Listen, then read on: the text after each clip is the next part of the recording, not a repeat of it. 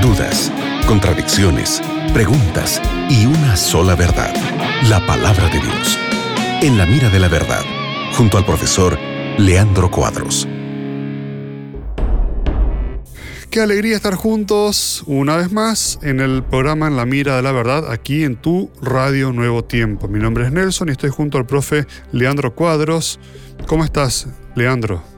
Qué bueno, Nelson, que estamos juntos para estudiarmos la Biblia con nuestros amigos de la Radio Nuevo Tiempo. Qué bueno. Daniela desde Bolivia nos pregunta, ¿existe vida extraterrestre según la Biblia? Daniela, la Biblia realmente enseña que existe vida en otros mundos. Pero la Biblia no enseña que es posible los seres de otros mundos, con excepción de los ángeles, manter em contato com nós outros. Vou ler dois textos. Há outros, mas vou ler dois textos para explicar-te e demonstrar-te isso. Apocalipse 12, 12.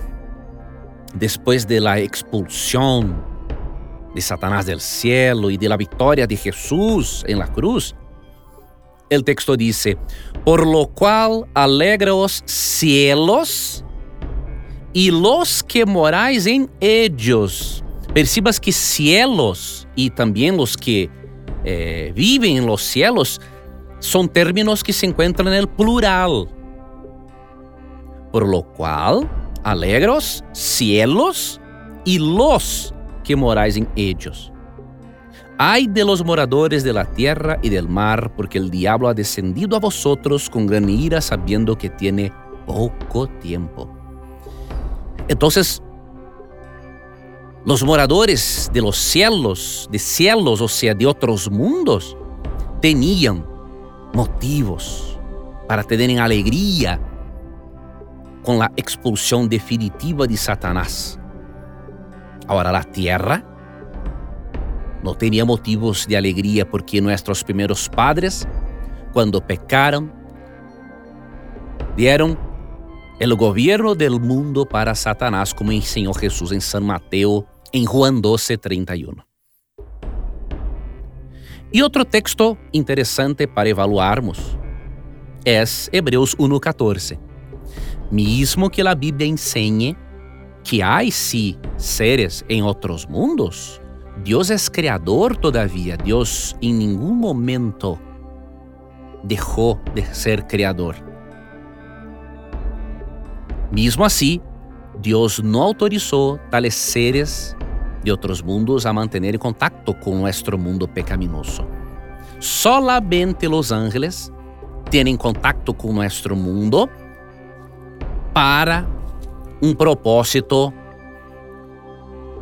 muito importante, que é ajudar a los salvos.